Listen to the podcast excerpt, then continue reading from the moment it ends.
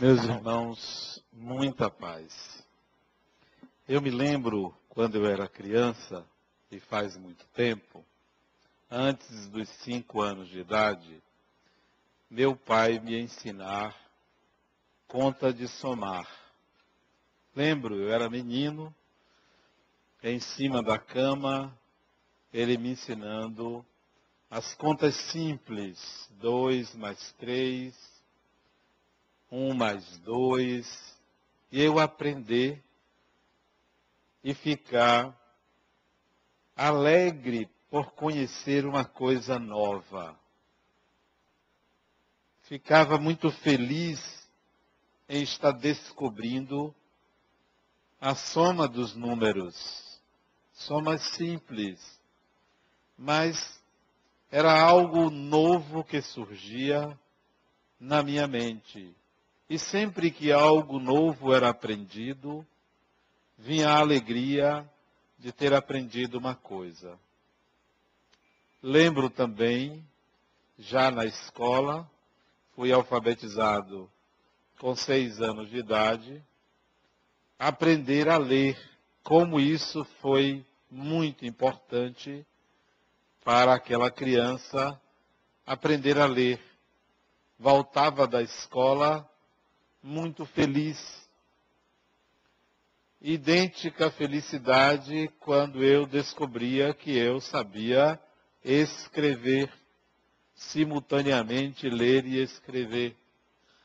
Lembro também que já com os oito anos de idade, eu comecei a fazer caligrafia, a desenhar a minha letra a aprender a fazer as letras do mesmo tamanho. Isso também era uma felicidade. Outras coisas me faziam felizes, mas cada coisa que eu aprendia era motivo de alegria interna. Lembro ainda, já no curso do ginásio, que hoje equivaleria a sexta série, ao sexto ano, eu começar a aprender ciências, biologia, animais e plantas. Também era um mundo novo para mim entrar nesse universo diferente, mas novo, e por ser novo, e por ser algo que eu via na natureza, isso me fazia alegre porque eu estava aprendendo. Mais adiante, eu fui aprender química. Lembro-me de física como quem é, sabia é, os números, porque nunca foi difícil para mim, matemática e física, mas me entusiasmava com a química novamente com a biologia, isso sempre era uma coisa nova. E sempre muito bom, uma coisa nova. Teve uma certa experiência que eu pensava que eu ia gostar, mas eu não gostei. Eu estava no exército, tinha 17 anos, e fui atirar pela primeira vez. Era uma arma chamada 762. Era uma espécie de rifle. E aquilo era muito pesado para mim. Eu era magro, era pequeno. Quer dizer, ainda sou pequeno, mas não estou magro, mas eu era magrinho. E aquilo era muito forte e eu não acertava. Tinha um alvo e a bala nem aparecia. Né? Era um estande de tiro e ninguém encontrava a bala que eu atirava, porque na hora de atirar eu tomava um susto e aquilo saía da mira. Foi uma experiência muito ruim porque eu tirei zero em tiro. E eu pensava assim, poxa, não dá para eu matar uma pessoa, porque eu nunca acertaria, né? Matar alguém, mas eu queria acertar um objeto, mas não tinha jeito. Eu não conseguia aprender a respiração direito, foi uma experiência negativa porque eu não aprendi a atirar. Eu me lembro disso. Mas eu me lembro também que eu vivia experiências significativas é, a essa época de aprender coisas.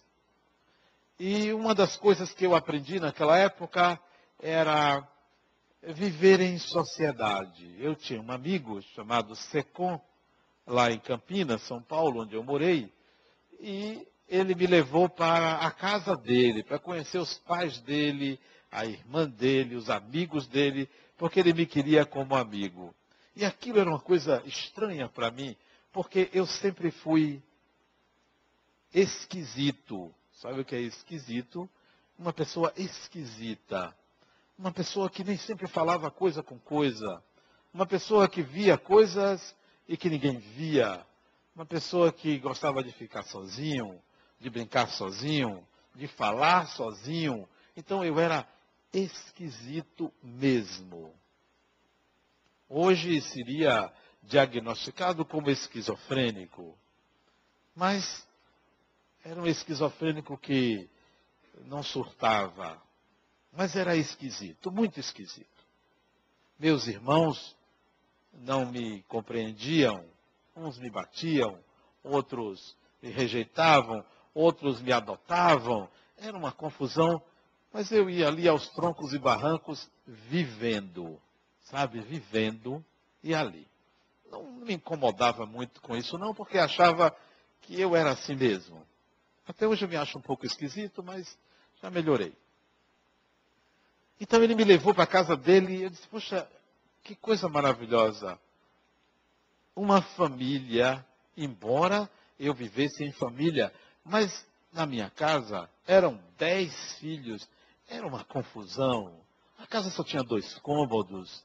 Você não tinha, não tinha muito que, que ser educado, porque todo mundo mexia com todo mundo, todo mundo se envolvia na vida de todo mundo. Era uma confusão chamada família. E eu via uma família diferente, de pessoas educadas, é, não ansiosas. Então foi um aprendizado viver ou passar dias em casa daquele amigo lá em Campinas.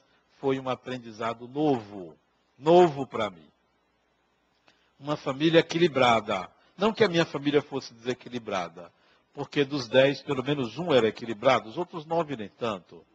Então não era toda desequilibrada, né? Então eu aprendia coisas novas. Que, que bom que eu aprendia coisas novas lá com aquele meu amigo. Mas eu me lembro também que eu aprendi uma coisa que eu não conhecia, chamada saudade porque eu morava sozinho lá em São Paulo, tinha 17 anos, e minha família aqui. E eu me lembro que eu chorava muito de saudade. Foi a primeira vez que eu aprendi o que era ter saudade, porque a gente sempre vivia todo mundo junto, ninguém tinha saudade de ninguém. E pela primeira vez eu experimentei o que é saudade, experimentei o que é dizer que gostava de uma pessoa, ou de meus irmãos, de meu pai, de minha mãe. Então eu fui aprender pela distância. E eu fiquei muito feliz porque eu podia falar de sentimentos. Porque antes, você vivia todo mundo junto, ninguém precisava dizer que gostava de ninguém. E ninguém sentia é, saudade de ninguém. Ninguém dizia que amava ninguém. Então, à distância, não tinha celular, não tinha telefone. Minha família era pobre, não tinha telefone em casa. Era carta que demorava 30 dias, 40 dias para chegar e mais 40 para responder. Então era de dois em dois meses que a gente se falava por carta. E eu só vinha ver meus pais de ano em ano. Então era uma distância muito grande. Então eu me lembro que eu chorava muito, era um adolescente esquisito e chorava. E me lembro também que eu experimentei pela primeira vez a prisão. Eu fui preso. Eu fui preso. Eu fiquei seis dias preso numa cela com grades. Foi uma experiência importantíssima, mas eu não sofri porque a prisão foi injusta, né? Eu fui preso porque eu fui defender uma pessoa e eu não podia defender aquela pessoa. Eu estava defendendo alguém que deveria ser condenado. E eu defendi ele. Isso dentro do exército, dentro do quartel, né? Depois eu fui inocentado, mas eu peguei seis dias de cadeia. Mas eu fiquei feliz com aquela experiência de estar preso, porque eu era inocente. E se você é inocente, internamente, você veja que era uma pessoa esquisita. E quem gostaria de estar preso? Para mim, estar preso era uma coisa boa, porque eu era inocente. Então eu me sentia um Marte, né? Você está preso e você é inocente. Eu fiquei seis dias preso. Tinha uma pessoa que ia me pegar na cadeia, me le... dentro do quartel, me levava para fazer as refeições, eu era escoltado, porque era um preso, né? Interessante essa experiência, eu estou me lembrando disso agora. E eu me lembro que eu aprendi a ser observado pelos outros como alguém que saiu em defesa de outro, mas fui acusado porque eu não deveria ter defendido uma pessoa. Mas, paciência, não importa isso. Mas eu me lembro que eu aprendi muita coisa no Exército, sou grato ao Exército. Hoje não, faria, não entraria de novo, mas aprendi muita coisa. Aprendi daí em diante, aos 16 anos, aliás, um ano antes, eu aprendi uma coisa que eu só vim ver na faculdade, que foi cálculo integral. Eu me lembro que eu aprendi cálculo integral aos 16 anos de idade. Era algo que só se aprendia no curso universitário mas como eu tinha uma boa base matemática, eu aprendi cálculo integral. Derivadas, limites e cálculo integral com 16 anos. Então aquilo foi um achado muito grande. Eu passei a entender de contar as coisas pelo limite delas, de entender a noção de limites. Né? O cálculo integral foi para mim uma coisa muito importante eu ter aprendido aos 16 anos. E quem me ensinou foi o meu professor de matemática lá na escola militar. Muito bom ter aprendido cálculo integral. Eu aí fui entender as ideias de Leibniz. E quando eu li depois um livro chamado A Divina Proporção de Henri Poincaré, é, como ele via beleza nas equações matemáticas. Beleza nas equações matemáticas. Então aprendi a subjetividade da, do espaço. Muito bom ter aprendido cálculo integral. Mas vocês podem estar dizendo assim, poxa, ele está delirando. Não, isso, isso fazia uma diferença muito grande. E veio fazer alguns anos atrás, que eu vou chegar alguns anos atrás. Pois bem, aprender cálculo, limites, derivadas, cálculo integral, cálculo infinitesimal, cálculo numérico, foi muito bom ter aprendido matemática. A matemática me deu base para um pensar aparentemente cartesiano, mas um pensar subjetivo. Porque a matemática é o mais alto grau de abstração. Porque o número não tem referencial concreto para o número. O número é uma abstração. Então eu aprendi matemática como algo abstrato, não concreto. Por isso que eu acho que matemática não precisava ser ensinado. Você aprende por intuição. Mas eu vim aprender, já nessa época, 17, 18 anos, a física newtoniana. As leis de Newton. As leis de Newton. Isto é, o movimento dos corpos a terceira lei de Newton, a fórmula da gravitação universal, que eu me lembro até hoje, matéria atrai matéria na razão direta de suas massas, na razão inversa do quadrado das suas distâncias, segundo uma constante. Fantástico isso, né?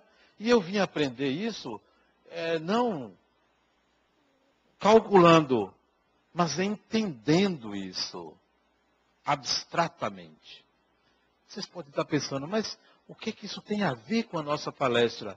Vocês vão entender a evolução de um pensamento. Aprender as leis de Newton foi entender o movimento dos corpos. Entender o movimento das coisas, entender espaço e tempo.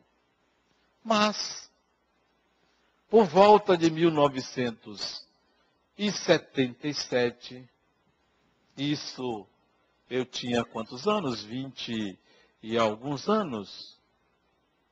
22 anos eu li um livro que me explicava o fenômeno EPR. EPR.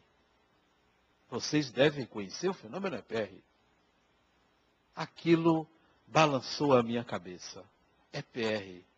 Fugia a todo conhecimento lógico, matemático. EPR é as iniciais de três grandes cientistas: Einstein, Podolsky e Rosen. EPR. A experiência de EPR me tirou do sério. Eu já era esquisito. Depois que eu li sobre EPR, eu fiquei maluco porque eu só pensava naquilo. Como pode? Como pode a natureza ser assim? Não podia, porque a minha visão era newtoniana clássica, que é a visão de todo mundo. Causalidade. Causalidade. Essa é a visão de todo mundo. Razão do sofrimento humano. Causalidade. Quando eu li sobre EPR, tem alguma coisa errada. Vocês conhecem a experiência de EPR, né? Devem saber, eu só vou lembrar. Porque se vocês perguntarem a qualquer criança da creche, qual a experiência de EPR, a criança fala, logo na hora. Olhe a experiência de EPR qual é, se isso não dá um nó na minha cabeça, na cabeça de qualquer pessoa. O experimento era o seguinte: você pega uma partícula atômica, uma esferazinha, e lança essa esfera no espaço. Essa esfera faz um movimento circular em torno de um eixo, como a Terra, que gira em torno do Sol, mas gira em torno de um eixo próprio. A esfera também. Esse movimento de girar em torno de um eixo próprio chama-se spin. Então, toda partícula tem um spin, ou uma rotação para a esquerda ou para a direita. Algo normal. Pois bem, lança-se essa esfera por um aparelho. Essa esfera é cortada ao meio. Uma banda vai para um lado, a outra banda vai para o outro. Observa-se que a banda da esquerda tem um spin num sentido e a banda da direita tem um spin no outro sentido. Ok, nada de diferente, é assim mesmo. Elas estão a quilômetros de distância uma da outra. Como se você partisse uma bola ao meio e cada banda fosse para um lado e cada uma girava num sentido. O experimento de EPR é o seguinte: pega-se uma banda que estava girando num sentido, muda-se o giro para o sentido contrário. Automaticamente, o que é que acontece com a outra banda? Não deveria acontecer nada. Só que ela muda de spin. Pronto. Isso deu um nó na cabeça desses três cientistas e na minha cabeça, porque telepatia entre partículas? O que conecta uma a outra? Nada. Mas é assim que acontece. O que liga uma partícula a outra? Nada. Mas é assim que acontece. Isso significa a existência de velocidades supraluminais. E isto é um nó na física clássica e na física relativística. Isto é, um objeto alcança o outro a uma velocidade superior à da luz, porque é instantâneo. Pronto. 22 anos de idade, pirei de vez. O universo não funciona como eu imaginava. A física tem limites. Tem limites. Isso fica sem resolver. Vou estudar a lei da gravitação universal, vou estudar a relatividade de Einstein. Eu era engenheiro, tinha facilidade de ler sobre matemática, sobre física. Fui ler. Einstein não tinha explicação para isso. Ninguém tinha explicação para isso. A conexão entre dois objetos que estão distantes, sem uma ligação qualquer entre eles. Parecia que nós estávamos no mesmo éter, no mesmo meio.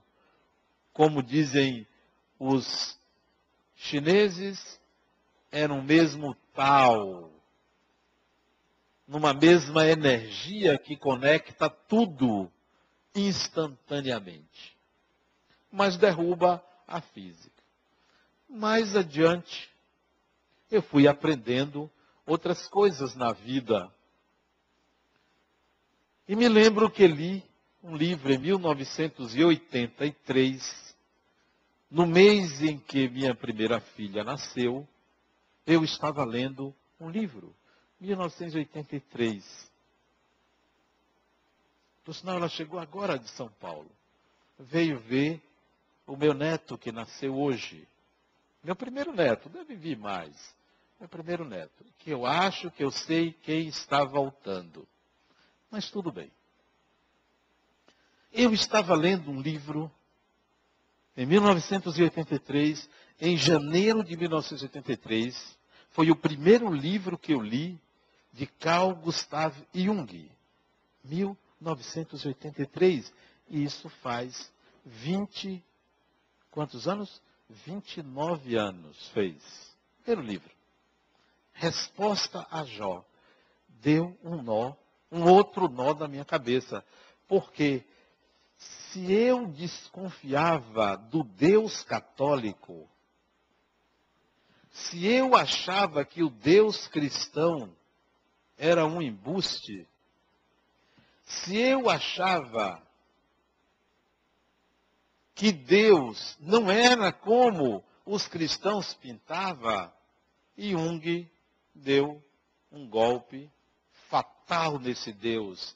Esse Deus é o que plantaram em sua cabeça. Veja de forma diferente. Saia da ideia de Deus e entre em contato com Deus. Porque uma coisa é a ideia que você faz de Deus, a outra é o que é Deus. São coisas muito diferentes. Em geral, nós lidamos com uma ideia, não lidamos com a divindade, nós lidamos com a ideia que fazemos. Então, aquele livro quebrou paradigmas. Eu era esquisito, maluco, e aí eu pirei de vez mesmo. Foi uma confusão, mas uma confusão que cada vez mais me colocava num norte.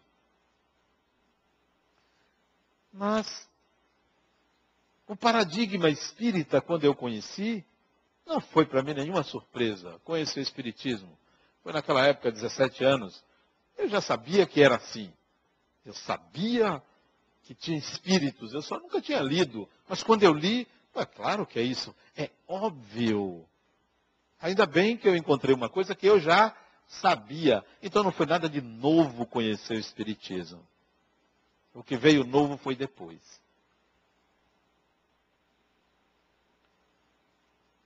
Eu trabalhei na Caixa Econômica Federal. Na Caixa Econômica Federal. Fui engenheiro. E até ali, eu nunca tive é, ódio de ninguém. Eu nunca tive. Eu acho que a minha vaidade era tão grande que eu não me permitia odiar uma pessoa. Mas eu tive um colega que me perseguiu. Ele não gostava de mim. Acho que é porque eu era mais bonito que ele. Mas ele não gostava de mim. E ele me perseguiu. E eu experimentei odiá-lo. Isso foi um incômodo muito grande para mim. Muito grande. Isso foi por volta de 1985, 84, 80, 85. Fim de 84, início de 85, eu experimentei esse sentimento. Que coisa horrível. Que coisa péssima. Era um absurdo para mim, porque eu nunca tinha sentido isso. E odiar uma pessoa é querer que algo de ruim aconteça com aquela pessoa. Para mim, isso se chama ódio. Tem raiva, não. Raiva a gente tem aqui e ali, mas raiva não é querer a destruição da pessoa. E o ódio é quando você quer que algo de ruim aconteça com aquela pessoa. Eu experimentei esse sentimento, eu fiquei mal. Eu descompensei comigo mesmo. Destruiu todo um castelo de percepção de si mesmo como se eu fosse uma pessoa melhor. Não, você não é.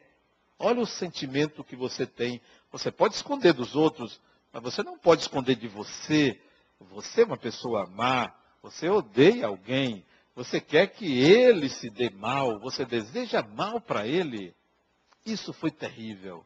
Eu experimentei isso por alguns meses e me incomodei bastante com esse sentimento. 84, 85, início de 85, eu andava preocupado com isso, muito preocupado. Já era palestrante espírita, mas tinha isso guardado, escondia isso. Isso não se fala, isso não pode ser dito.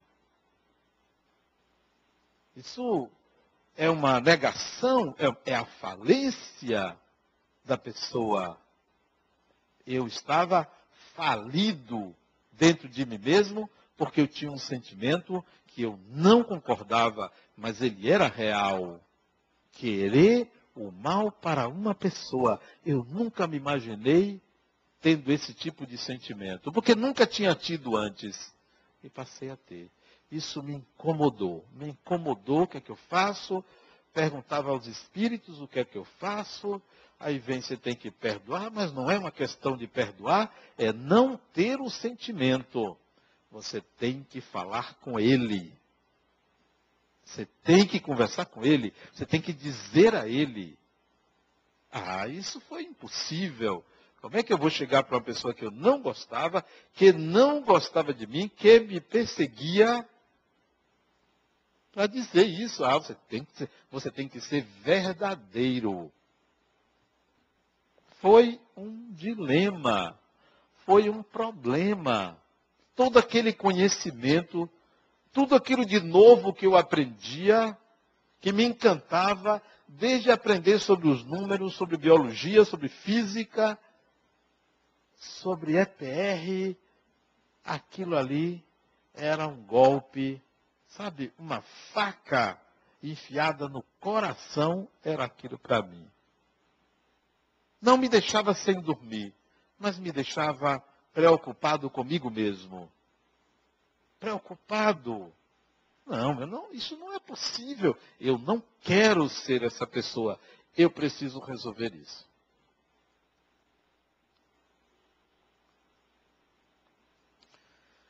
Até que ele foi promovido. Ele foi promovido. Eu era chefe dele ele foi promovido a um cargo semelhante ao meu.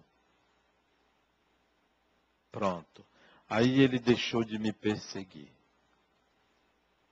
Aconteceu alguma coisa com ele que ele passou a me olhar de forma diferente, sem me perseguir e falar bem de mim. Isso foi a deixa para eu procurá-lo. Fulano, que é que existe entre nós? Uma conversa de homem para homem, de pessoa para pessoa. Ali eu estava decidindo a minha evolução, porque não admitia isso. E foi uma conversa longa, uma conversa muito grande e muito proveitosa, que ele me tratou muito bem.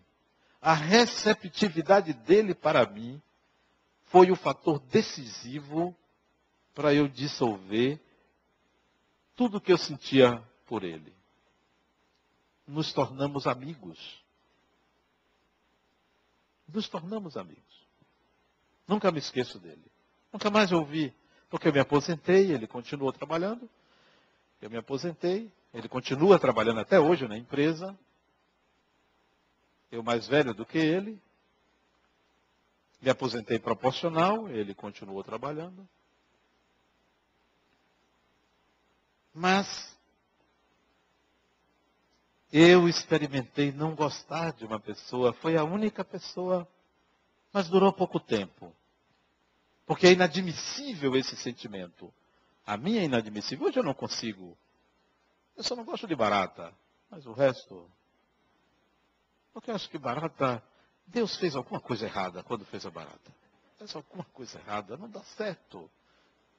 É um monstro. É uma coisa asquerosa. É um negócio. Para quê? Eu pergunto a ele para quê. É a única coisa que eu pergunto a Deus. Para quê? Não tem valor nenhum. Só serve para assustar a gente. Não tem sentido fazer a barata. Pode fazer cobra, lagarto, dragão, urso, leão, tudo. Verme, tudo. Mas barata é uma incoerência, né? Mas cada um tem o Deus que merece. Era inadmissível esse sentimento. Desapareceu, felizmente, nunca mais.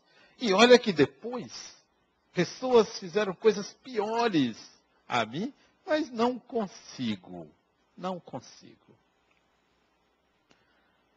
Mais tarde, 92, 1992, eu me deparei com outro problema. Uma outra coisa que eu vim aprender que me incomodou. 1992. Quantos anos? 20 anos. Me incomodou me incomodou bastante, que foi a física quântica. E isso mexeu com a minha cabeça.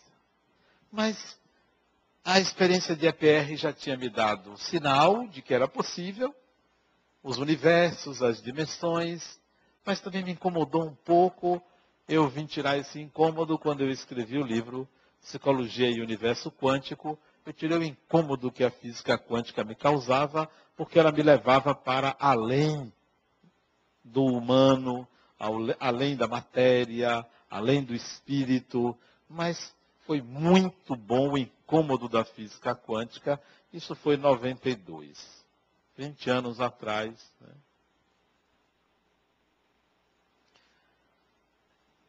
Coloco toda essa digressão aí, toda essa evolução do pensar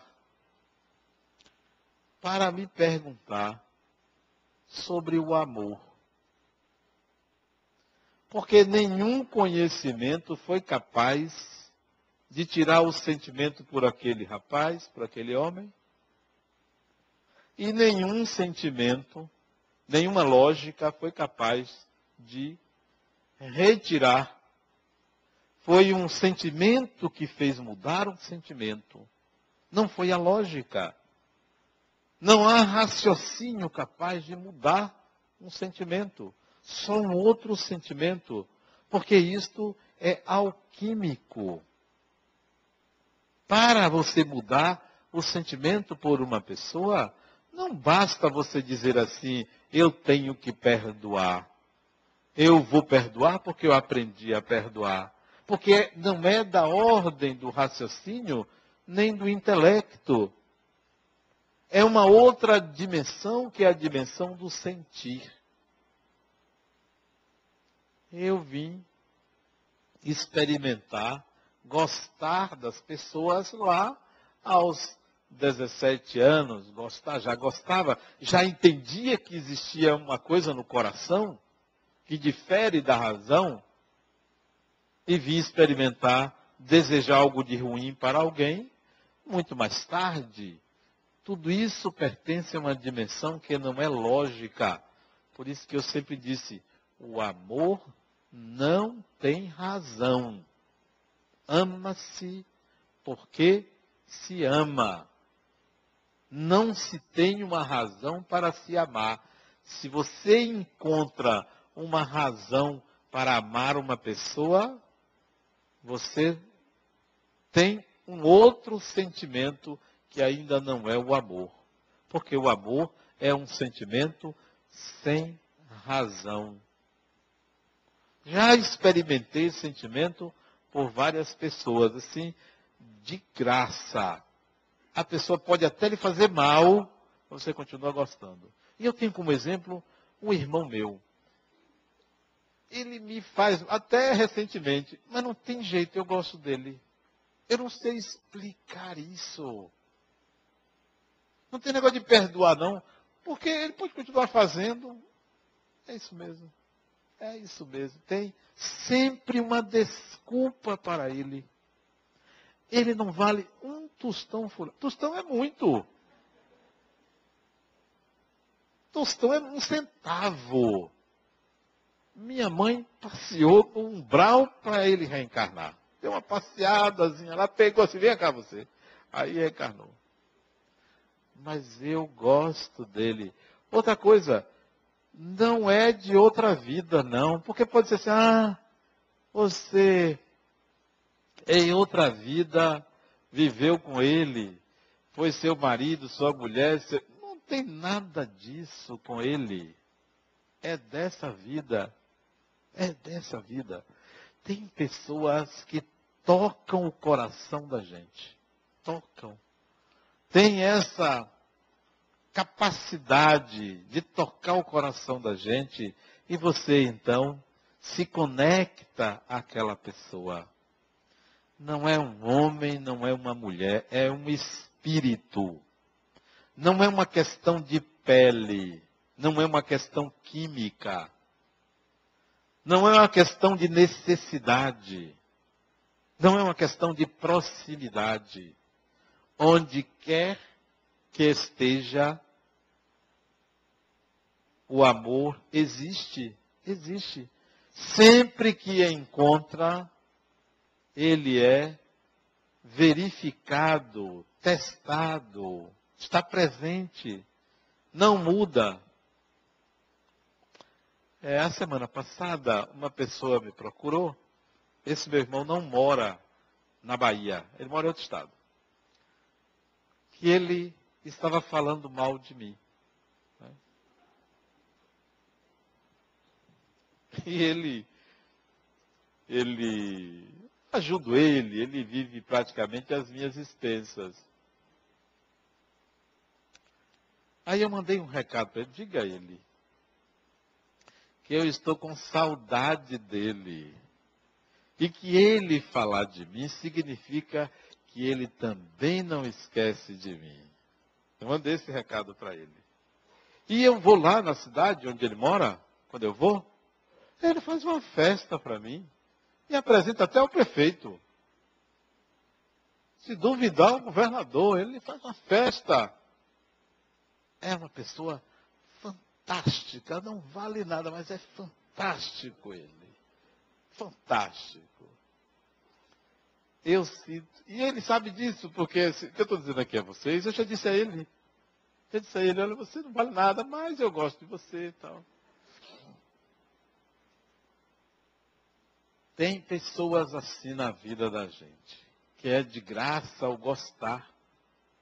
E isso serve para a pessoa, mesmo que ela não preste, mas esse sentimento que vai na direção dela, serve para melhorar aquela pessoa. Porque o amor é unidirecional. O amor universal é unidirecional não precisa vir de volta. Nós costumamos amar o amor das pessoas por nós, não as pessoas. O amor das pessoas. Eu gosto dela porque ela gosta de mim. Eu gosto dele porque ele gosta de mim. Então nós costumamos amar o amor do outro. E quando você descobre que o outro não ama você, você tem crise. Ninguém quer perder o lugar de ser o amado ou a amada de alguém. Isso significa que nós estamos exercitando o amor universal. Nós estamos aprendendo esse amor que não tem limites, não tem barreiras, mas é difícil. Por enquanto, nós amamos porque precisamos. Qual é a pessoa que chega para outra, diz assim: pode ir. Tudo bem, você me declarou que ama a nossa vizinha, pode viver com ela, eu quero que você seja feliz. Vá. Quem faz isso? Eu conheci uma pessoa que fez isso. Que amava um homem. Eu os conheci. Isso tem muitos anos. Ela amava ele. E ele, eles estavam casados há mais ou menos uns seis anos e namoravam já antes, há uns cinco anos. Primeiro namorado dele, primeiro namorado dela, primeira namorada dele. Jovenzinhos. E ela amava esse homem. Pois bem, um dia a irmã dela passou uns dias na casa dela e ele disse com a irmã dela: Nós dois nos amamos, queremos que você saia. Para ela. Que tal? Com dois filhos. Ela amava o marido e amava a irmã. Que tal? E disse: Olha, por amar vocês dois, eu quero que vocês dois sejam felizes. Isso sinceramente. E ele, eles dois, abraçados, dentro de casa, disseram para ela: Nós queremos que você saia. Ela disse: Eu não tenho para onde ir. Deixe-me pelo menos essa noite eu passar aqui. Dormiu com os filhos no quarto ao lado e a irmã dormiu no quarto dela, que foi dela. No dia seguinte, ela foi para um hotel. Um mês depois, o pai dela, quando soube, teve um infarto e desencarnou.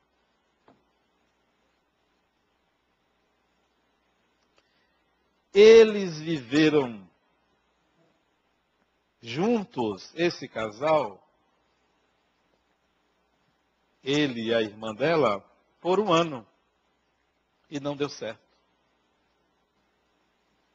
Ele então voltou para ela e disse que foi um erro, que ele a amava e que queria voltar.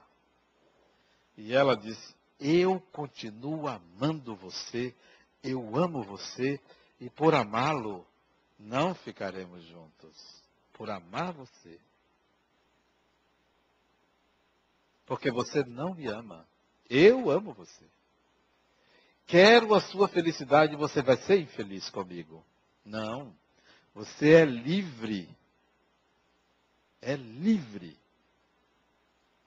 E não ficou com ele. Por amá-lo. Esse é um amor diferente.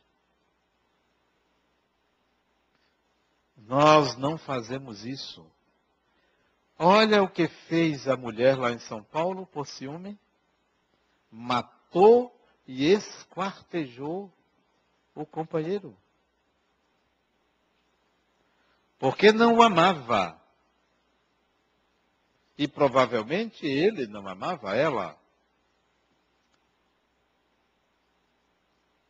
É assim que nós procedemos, não exatamente fazendo o que ela fez, mas já ouvi muito depoimento de mulher eu corto.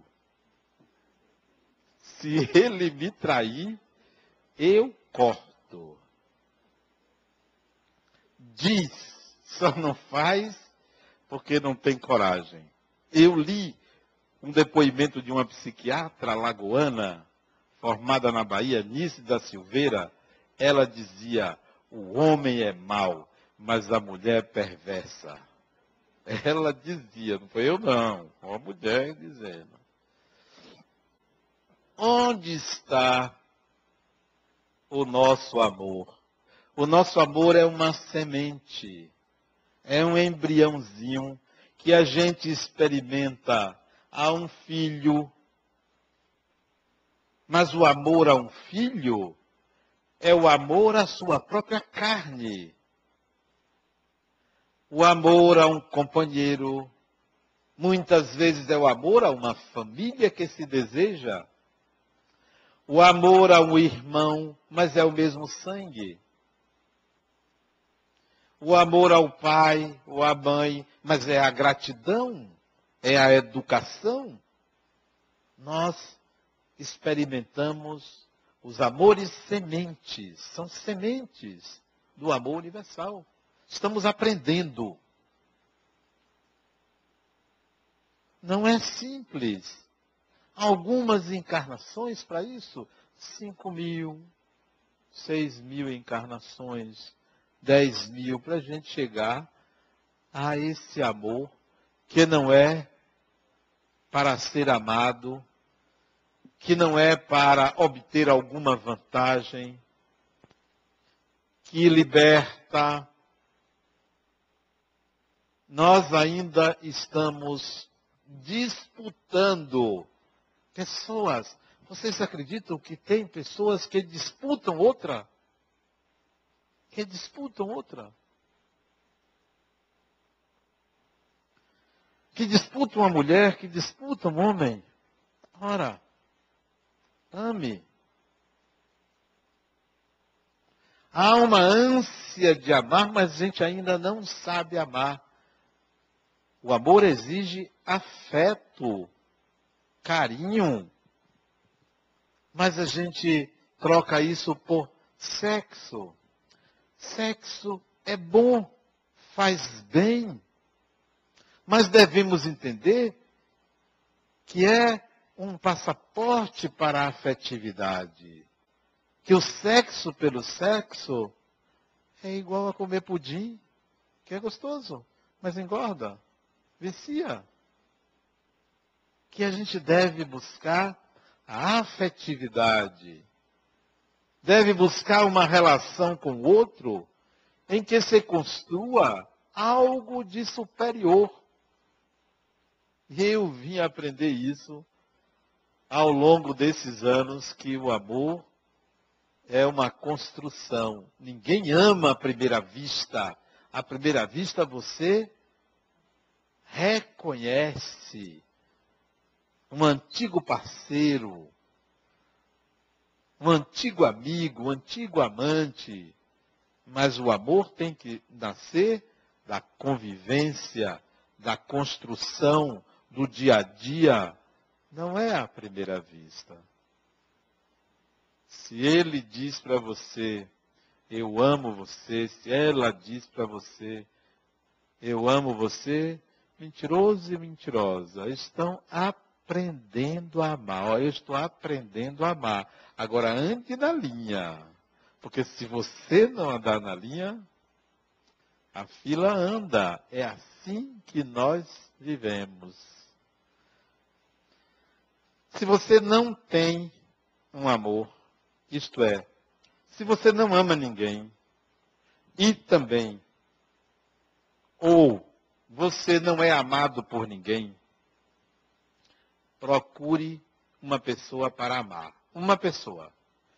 Não vai amar todo mundo, não, porque se você não consegue amar uma pessoa, que você vai amar todo mundo.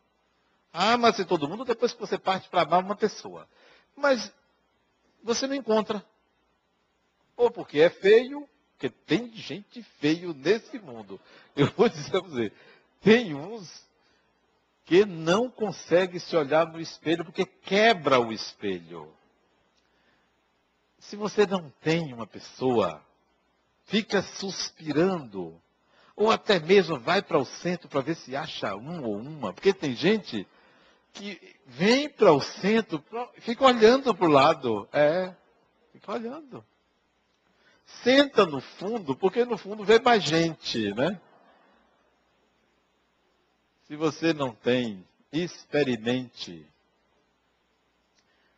Vá no orfanato. Abrace uma criança órfã. Vá no abrigo de velhos. Dê um abraço naquelas carnes retesadas, tensas, que a família esqueceu lá e ofereça o seu amor. Treine dessa forma. Treine. Isso é um treino.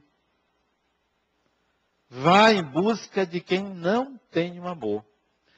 Eu aprendi isso com um poeta indiano chamado Rabindranath Tagore, que tem poesias belíssimas. E tem uma poesia dele que ele fala exatamente isso. Vá em busca daqueles que não têm um amor e que não têm quem os ame, porque foram abandonados, relegados. Vá, faça isso. Treine. Se não conseguirem nessa encarnação, estarão preparados para uma próxima encarnação. Mas um consolo para vocês que não têm um amor, ou que não amam, ou que não são amados. Boa parte da humanidade se encontra na mesma situação. Não é só você. Porque muitos têm um amor semente, mas ainda não amam, precisam, necessitam, trocam esse amor, muita gente na humanidade ainda não conseguiu. Vamos treinando, vamos treinando. Visite um abrigo de velhos. Visite.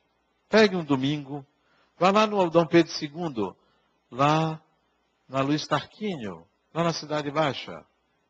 Visitar, para vocês verem o que é o abandono de uma pessoa que provavelmente está ali por merecimento. E nós vamos estar ali para aprender com eles. Vamos aprender a amar e vamos dar amor. Pensemos nisso. Muita paz.